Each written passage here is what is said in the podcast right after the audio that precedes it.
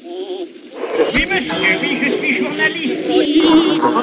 Demandez les dernières nouvelles. Monsieur Poincaré, crime populaire. Mesdames, Messieurs, 1914, dernière nouvelle. Vous allez voir. Éric Bataillon. Madame Kaya de Castella se tue à Bruxelles dans une expérience de parachute. C'est le petit Parisien qui rapporte cet événement dans son édition du 22 juillet 1914.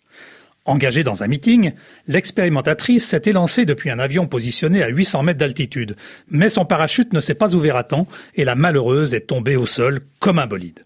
Elle était pourtant experte et on avait pu la voir à l'œuvre, note le petit Parisien, à Nevers le mois dernier. Ce n'est pourtant pas notre infortuné parachutiste qui fait la une de la presse ce 22 juillet, mais une autre femme, Henriette Caillot, qui fait face depuis trois jours aux douze jurés des assises de la Seine à Paris. Nous rappelions hier que l'épouse de l'ancien président du Conseil est accusée du meurtre du directeur du journal Le Figaro, Gaston Calmette, ce qu'elle ne nie pas puisqu'elle a été découverte dans le bureau du patron de presse, seule avec le mort, un pistolet à la main. Ce procès retient l'attention du monde entier, si l'on en juge par le nombre inusité de correspondants étrangers venus à Paris. La cour d'assises est devenue une salle de spectacle pour laquelle on distribue des billets d'entrée. D'une capacité de 500 places, il lui faut parfois accueillir plus de 2000 personnes. Un service d'ordre assez important a été organisé à l'extérieur. Il s'agit surtout d'empêcher les pauvres airs de pénétrer à l'ouverture de l'audience dans la partie de la salle réservée au public ou de vendre un bon prix à des personnes arrivées au dernier moment les places qu'ils occupaient.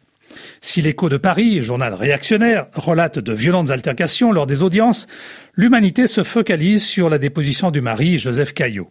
Comme l'ensemble de la presse mondiale, le journal socialiste est témoin d'un gros incident politique au cours duquel on apprend que le président de la République, Raymond Poincaré, aurait reçu des documents des héritiers Calmette qui seraient des faux.